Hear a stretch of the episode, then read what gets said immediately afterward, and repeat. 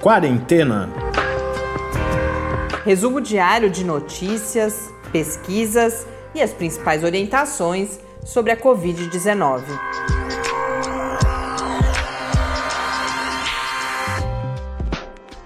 Quarentena, dia 128. Olá, bem-vindos ao nosso centésimo vigésimo oitavo encontro aqui no nosso Quarentena. Eu sou Mariana Petson. E eu sou o Tarso Fabrício.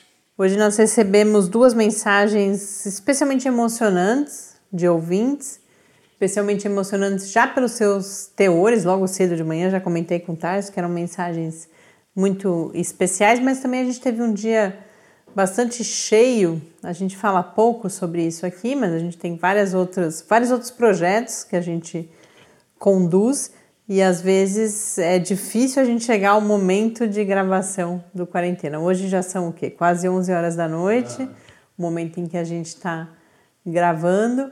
Então, essas mensagens que nos motivam são sempre muito importantes. Hoje escreveram para a gente a Elizabeth, que é professora universitária em Unai, Minas Gerais, e ela faz.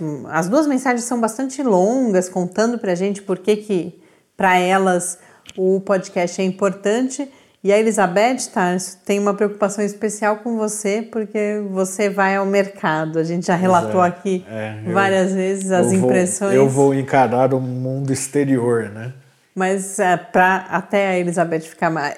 Essa foi uma parte emocionante uhum. da mensagem, essa preocupação específica com o Tarso mas só para Elizabeth ficar mais tranquila e quem nos acompanha também, a gente tem saído cada vez menos de casa. A gente hoje em dia recebe a maior parte das coisas por delivery. O Tati realmente é quem sai quando é necessário sair, mas outra parte importante desse registro é o quão, a gente sempre fala isso, o quão privilegiados nós somos. E a gente sabe que a maior parte das pessoas não está nesta condição de proteção. E é por isso que a gente tem que continuar fazendo podcast, a gente tem que continuar agindo, o professor Bernardino falou sobre isso no quadro da semana, que, da semana passada, para alterar o modo de cuidado com a pandemia aqui no Brasil. E, aí, Elizabeth... e, e quando eu saio, eu sou bem cuidadoso, viu, Elizabeth? Pode ficar tranquila que eu tomo todos os cuidados que são necessários, né? É claro que é, é sempre um risco claro. que se corre. E a Elizabeth traz também um relato de uma iniciativa em Unai, Minas Gerais, de impressão de apostilas, de todo esse contexto da educação à distância que fala-se muito, ah, então vamos usar esses recursos digitais, mas para várias pessoas o é acesso possível, aos né? materiais não é possível, ou quando se fala também, mesmo essas atividades remotas, muitas vezes se exige impressão e as pessoas às vezes não têm impressora. A gente tem um relato, uma reportagem que apareceu aqui em São Carlos, lá no início da pandemia, de uma professora que começou a perceber a pouca participação dos seus alunos e aí identificou que o problema é que não havia impressoras em casa e conseguiu a solidariedade de alguém que trabalhava com entregas, de um motoboy e começou a ela mesma imprimir as atividades semanalmente alunos, e né? garantir que elas chegassem até os seus alunos. Então, às vezes a gente faz grandes discussões sobre a qualidade da educação uhum. e a gente percebe que em muitos casos. A gente tem obstáculos muito mais simples né, e mais materiais, mais reais do que grandes elucubrações teóricas né, de, de como vai ser essa educação. Então, muito obrigada, Elizabeth, pelo seu contato. E a Manuela, que também nos escreveu um e-mail longo e muito carinhoso e traz uma preocupação que tem sido recorrente. Ela que tem dois filhos pequenos, com a retomada das atividades, prevista aí para os próximos meses, o que fazer com as crianças. A gente, eu, eu não sou mãe, o Tarso não é pai, mas a gente consegue imaginar a preocupação de quem cuida de crianças com essa retomada das atividades e o que é muito emocionante que a Manuela coloca é que ela tem confiança nas informações que a gente vai trazer sobre isso. É uma responsabilidade muito grande e por isso mesmo emocionante. Para amanhã a gente já agendou uma conversa com o professor Bernardino sobre isso e a gente espera a Manuela poder corresponder a essas expectativas. A gente está, sem dúvida nenhuma, muito engajado e tudo que a gente puder fazer para trazer essas informações. E é um momento importante da gente lembrar também que a ciência responde várias perguntas, mas não responde tudo. É um momento difícil de tomada de decisão e o que a gente puder trazer, não só da ciência, eu acho que a gente deve buscar também, né, tá, outros especialistas da própria área de educação, porque essa é uma outra questão que, que vem sendo trazida. A gente tem toda a preocupação sanitária e com a segurança, mas há as perdas também, por exemplo, da falta de socialização das crianças e a gente vai tentar trazer o máximo, cada vez mais, conforme esse momento se aproxima, especialistas de diferentes áreas do conhecimento para que a gente possa conversar com vocês sobre esse assunto. Então, um grande abraço para Elizabeth, para Manuela, duas mensagens muito bonitas e que, especialmente no dia de hoje, foram bastante importantes para a gente. Passando aos números, nós temos hoje no Brasil registrados 2 milhões 159.654 casos de Covid-19, com 81.487 mortes, o que nos leva a um acréscimo de 1.367 mortes nas últimas 24 horas. Como eu já vinha relatando uma certa expectativa, parece que temos uma elevação no patamar nessa semana. A gente segue acompanhando nos próximos dias. No mundo, segundo a Organização Mundial da Saúde, são 14 milhões 562 mil 550 casos. No painel da John Hopkins, 14 milhões 893 mil 706 casos, com 615 mil 364 mortes. Vamos a um giro pelo Brasil. Tárcio tem notícias do Rio Grande do Sul. É, a justiça determinou a interdição do Presídio Central de Porto Alegre devido aos casos de Covid-19. É, a penitenciária não poderá receber mais nenhum novo apenado por um período de 15 dias e, conforme a administração do local, é, são apenas três detentos infectados, mas já estão se preocupando com isso, que muito provavelmente outros devem estar infectados, mas ainda não, não fizeram teste. Então, é uma medida que a justiça tomou por precaução. E a outra notícia que vem da região do Rio Grande do Sul, especificamente, lembrando como a gente vem falando, a região sul é a região que tem apresentado um, um quadro mais grave em relação à Covid-19. Ali na região metropolitana de Porto Alegre e na cidade de Porto Alegre, o limite de ocupações de UTI está em 100% praticamente.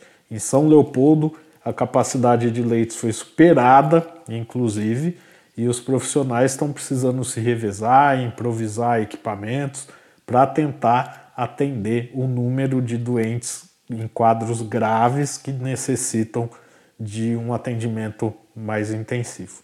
E a capital, Porto Alegre mesmo, mantém uma uma taxa de cerca de 80% de lotação, mas alguns hospitais já esgotaram a sua oferta de leitos. E voltamos também a Porto Alegre, a Porto Alegre não, a Belo Horizonte, que a gente tem acompanhado de perto e hoje temos mais uma notícia. É, Minas Gerais tem, tem despertado muita preocupação, até porque os números do estado não são muito claros. O estado, por exemplo, o estado de Minas Gerais ele não divulga o percentual de ocupação de UTIs exclusivas para pacientes com Covid-19. Ele só divulga esse percentual para as UTIs gerais. E mesmo com a, o aumento do número de leitos de UTI específicos para Covid, a ocupação continua em 91%. Parece um número mágico de, de, de Belo Horizonte, né? Que fica nesses 91, vai indo, vai indo e nunca vai nem para cima nem para baixo. Mas isso está acontecendo porque estão criando novos leitos. Então, esses 91% é um índice forçado, na verdade, que vai sendo mantido às custas de, da, da criação de novos leitos. Então, o estado de Minas Gerais é um lugar onde está ficando cada vez mais preocupante o aumento do número de casos de Covid e a cidade de Belo Horizonte, capital do estado, não fica atrás. Bom, e o assunto do dia continuou sendo as vacinas. A gente teve os anúncios desde ontem das publicações no The Lancet sobre duas delas e resultados anunciados também por press releases. E como a gente tinha já previsto, há uma repercussão bastante equivocada, como se nós estivéssemos muito mais perto de uma vacina e de uma normalidade do que estamos de fato. Não, o que aconteceu foi a publicação em periódicos científicos dos resultados de fases 1 e 2 de vacinas que já estão na fase 3, então é animador? Sem dúvida nenhuma. A gente tem a confirmação do que já se imaginava, uma vez que essas vacinas obtiveram a autorização para os testes de fase 3. Mas, infelizmente, a forma como isso é divulgado, e a gente teve a oportunidade de ver isso num debate público hoje, que não vem ao caso relatar qual é, mas essa impressão de que, ah, olha, temos boas notícias de vacina, portanto, podemos mudar a nossa forma de pensamento sobre a pandemia, uhum. Porque estaríamos mais perto de um retorno à normalidade. E não é nada disso. Os prazos continuam mantidos os mesmos, e como eu coloquei de certa forma ontem, a, a boa notícia é que os prazos continuam sendo uhum. os mesmos. Exato, exatamente. Não deixa de ser uma boa notícia. É, é, a melhor notícia que poderíamos ter nesse momento. Não tem mágica. A gente não vai acordar um dia descobrindo que existe uma vacina e que ela rapidamente vai ser aplicada a todo mundo e que, portanto, poderemos voltar à vida normal. Não. É a continuidade de um processo e essas confirmações do sucesso dessas vacinas são notícias positivas, mas que não mudam nada no nosso planejamento. Mas por conta dessa repercussão, a gente teve várias notícias sistematizando o que a gente tem de vacinas hoje. Então, o Globo, por exemplo, e a gente compartilha essas várias notícias com vocês lá no Quarentena News, que é a área onde a gente eh, coloca as principais informações que a gente comenta aqui. Essa área fica no site do Lab, em www.lab, com i no final, barra Quarentena News. A gente compartilha porque isso vai dando um panorama do que está acontecendo. Então, o Globo, por exemplo, fala em 163 pesquisas envolvendo vacinas, das quais três estão em fase de estudos clínicos em seres humanos, três já na fase final, na verdade. E aí o Nexo vai detalhar essas três em fase final. Duas são a vacina de Oxford, a vacina da Sinovac, e aí fica de fora a Cancino, que é aquela que já é aplicada em militares na China. E além disso, fala da Moderna, que ontem nós falamos. A Moderna consta como fase 2, mas ela já tem aprovação para fase 3 e ainda não iniciou. E aí a gente teve a notícia hoje também da autorização pela Anvisa para o início dos testes no Brasil de fase 3 com a vacina da Pfizer BioNTech que a gente comentou ontem. Então a gente vê esse panorama mudando. Pfizer ela meio que vai estar tá correndo por fora assim, né, na história das vacinas. Mas vira e mexe aparece alguma novidade deles também. Essa autorização da Anvisa é para 29 mil pessoas, voluntários, nos estados de São Paulo e da Bahia. Então a gente está vivendo essa corrida, é difícil a gente se situar, mas é importante ter claro que não temos grandes novidades. Temos confirmações, felizmente, de um processo que já vinha em andamento, mas é, a gente vem falando isso. Há uma disputa de mercado, inclusive, importante, então as notícias que são divulgadas não têm apenas uma dimensão científica, é necessário. E, e, não é só uma questão de, de fazer de conta que as coisas uhum. estão dando não, certo. Elas estão acontecendo. Tem, tem uma questão né? de prestação de contas para acionistas dessas empresas, há outras dimensões envolvidas para além da dimensão científica. E não é o caso, a gente defende isso, inclusive, por exemplo, quando a gente fala em uma leitura crítica de notícias de ciência, ou que a gente possa se relacionar de forma informada com essas notícias, é a gente entender que não há exclusivamente uma dimensão científica. Isso é ingênuo. Há, há, recursos financeiros que são necessários, há uma lógica de mercado envolvida e a gente precisa entender tudo isso para conseguir ler essas notícias com propriedade. Então, a gente não pode nem se iludir ou começar a propagar falsas expectativas de que amanhã ou daqui a um mês tudo estará resolvido, mas tampouco ser cético além da conta. Temos sim boas notícias publicadas desde ontem, confirmações, mas continuamos aguardando os resultados de fase 3 e esses resultados não devem vir antes de outubro ou novembro desse ano, na melhor das hipóteses, e depois desses resultados há uma série, se se provarem positivos, há uma série de outros desafios a serem superados aí já na fase de produção, de acesso a grandes populações, a grandes números de pessoas a essas vacinas, o que é fundamental para que tenhamos de fato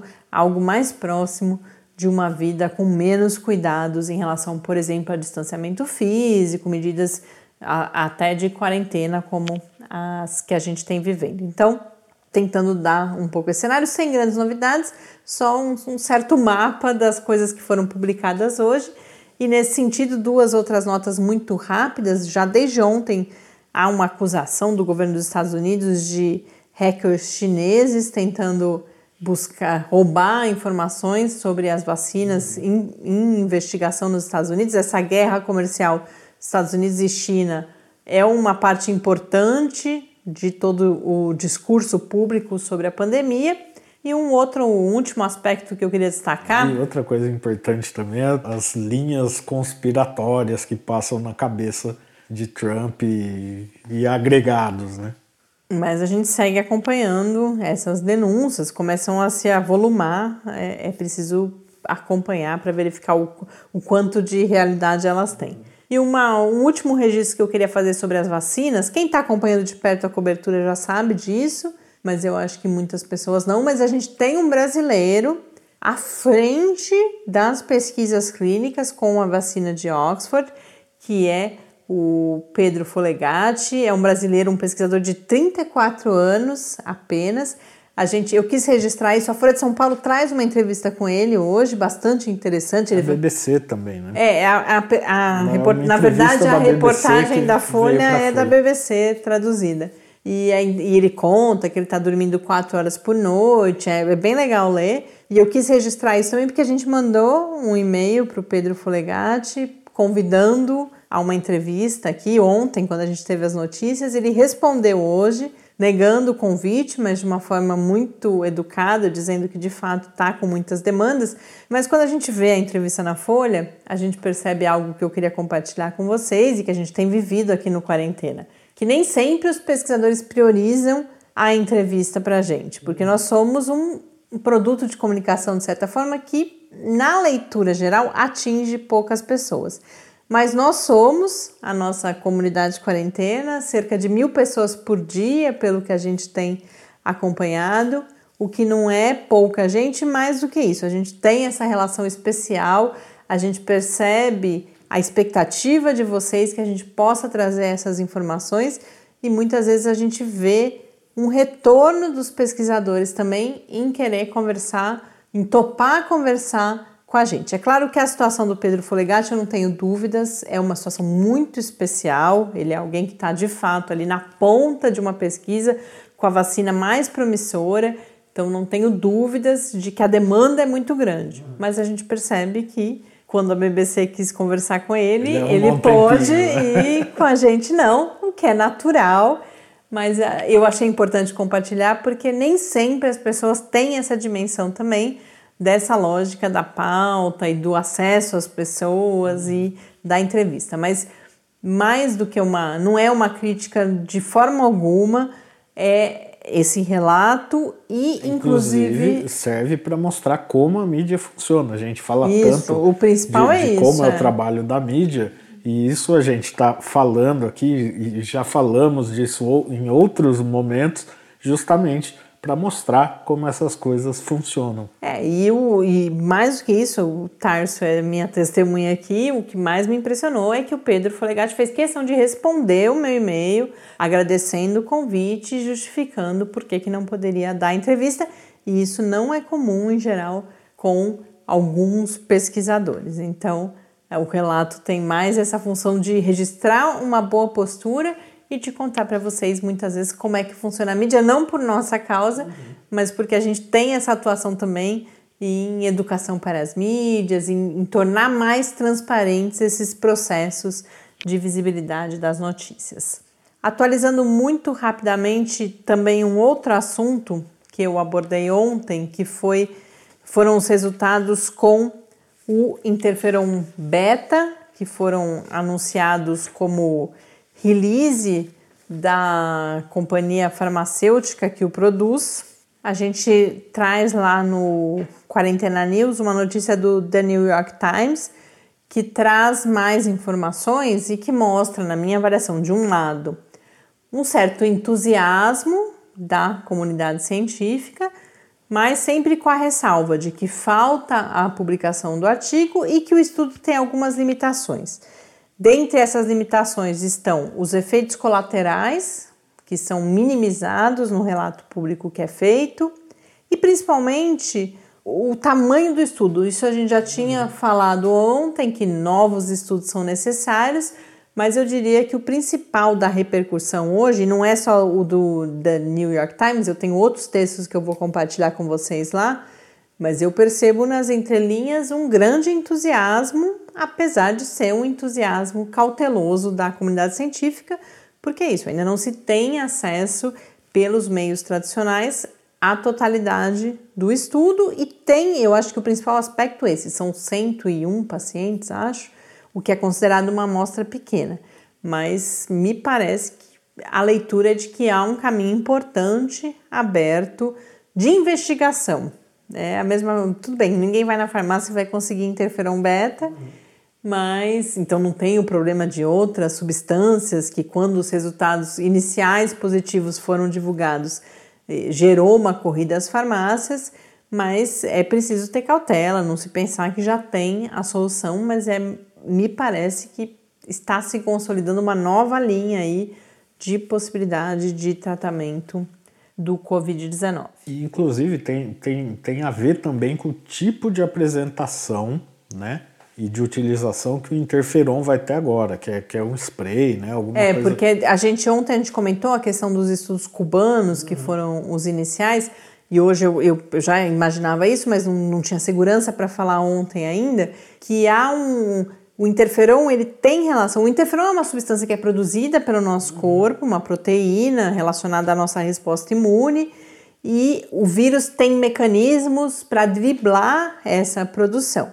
Porém, você administrar o interferon havia todo um receio de você gerar aquela resposta inflamatória exagerada, a tempestade, é, tempestade de citocinas, tudo aquilo. Faz tempo que não se fala dela, inclusive. E a grande novidade dessa, desse fármaco apresentado dessa forma agora é justamente que ele é um fármaco inalado que age diretamente sobre os pulmões e, portanto, poderia evitar essas outras reações. Ele Mas não é sistêmico, né? Que o, a outra apresentação do interferon acho que é uma droga injetável, né?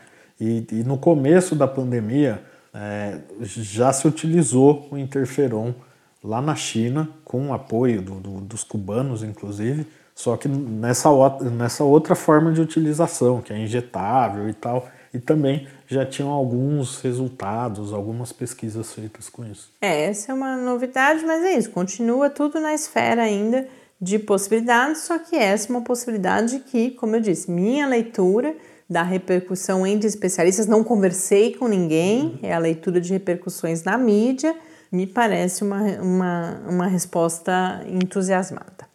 Uma outra notícia que teve alguma visibilidade ontem, eu até tinha lido algumas coisas ontem, hoje a gente teve espaço para trazer aqui, foi um estudo do King's College London que identifica, de certa forma, seis tipos de Covid em termos de seis apresentações no que diz respeito a sintomas e que isso poderia ser um indicador de uma evolução para casos mais severos e que permitiria, essa classificação poderia permitir diferentes protocolos de atendimento para tentar evitar que casos com essas características evoluam para essas situações mais graves. Esse estudo foi feito inicialmente com 1.600 pessoas no Reino Unido, nos Estados Unidos, e depois validado, depois que se identificou essas categorias, se aplicou para validar essas categorias a mais mil pessoas. E chegaram a algumas conclusões. Então, uma delas é que a dor de cabeça e a perda ou alterações no olfato e no paladar foram estiveram presentes em todas essas pessoas, então só vai confirmando cada vez mais a perda de olfato e paladar como um indicador, um, quase que uma confirmação dos casos de Covid, embora a confirmação de fato só se dê com os testes. E aí eles dividem esses casos então em seis grupos. O primeiro grupo eles chamam de um quadro gripal sem febre, com aqueles sintomas típicos da gripe, dor no corpo, algum sintoma respiratório, dor de garganta. O segundo grupo, a gripe com febre. O terceiro grupo inclui os sintomas dos outros dois, mas com manifestações gastrointestinais, particularmente diarreia. E aí a gente entra em três outros grupos que incluem, eles são chamados de nível 1 de gravidade, nível 2 e nível 3 de gravidade, que seriam justamente essas combinações de sintoma, de sintomas que poderiam predizer o agravamento quadros dos quadros. Graves, né? Então eles trazem os sintomas dos quadros anteriores e mais, no nível 1 de gravidade, a fadiga, no nível 2 de gravidade, a confusão mental, então já começa a trazer as manifestações neurológicas que a gente tem falado aqui no, no quarentena. E o nível 3, falta de ar, diarreia, que já tínhamos mencionado antes, mas também dor abdominal. Então agora isso serve principalmente como instrumento para se pensar mudanças em protocolos de atendimento para tentar ter uma resposta rápida a casos com esses sintomas antes que eles venham a se tornar quadros agravados. E já que falamos em fadiga, para a gente encerrar o nosso episódio de hoje, cada vez mais a gente tem tido notícias sobre algo que a gente falou precocemente, eu acho, aqui no quarentena, já há bastante tempo, que são aqueles casos em que os sintomas da Covid-19 têm né? se prolongado no tempo, inclusive entre quadros leves da doença e entre pessoas jovens que não são consideradas grupo de risco. Esses quadros, inclusive de sintomas que aparecem depois de um tempo, Muitas vezes nessas pessoas jovens, elas passaram por um quadro de Covid que foi leve e depois lá na frente apresentam principalmente a fadiga. Não é só a fadiga, mas é principalmente a fadiga que aparece como algo importante e que vai persistindo. E aí isso levanta algumas questões. Uma que a gente já comentou aqui é que o sistema de saúde se prepare para isso essa necessidade de atendimento depois que tivermos passado por essa fase crítica, provavelmente haverá pessoas com problemas de saúde derivados da Covid-19 que precisarão ser atendidos por esse sistema de saúde, mas também a importância dos estudos de longo prazo que se acompanhem esses pacientes para se entender esses impactos da Covid-19. E um último aspecto que eu achei interessante da gente pensar é que muitas das pessoas que adoecem com Covid-19 vão estar num contexto muito específico de adoecimento, de medo, de isolamento, de dificuldade de acesso aos serviços de saúde e que isso gera a possibilidade de um outro quadro que é o estresse pós-traumático. Então, adoecer de Covid-19 nesse momento não é simplesmente adoecer de Covid-19, é ficar doente num contexto de muito medo, de muita ansiedade, que o acesso aos serviços de saúde não é o acesso, a gente Adequado, tem medo né? de procurar o serviço de saúde e que isso pode gerar essa outra condição de saúde que é o estresse pós-traumático. Então, falando muito rapidamente, superficialmente hoje, mas realmente vocês vão ver que eu, os textos, eu estou falando rápido aqui, mas o, o número de textos que eu vou compartilhar com vocês no Quarentena News é bastante grande porque esse é um tema que ganha cada vez mais atenção, mostrando a, a sua relevância e a atenção que pesquisadores, médicos, outros profissionais de saúde, a mídia têm tido a essa questão.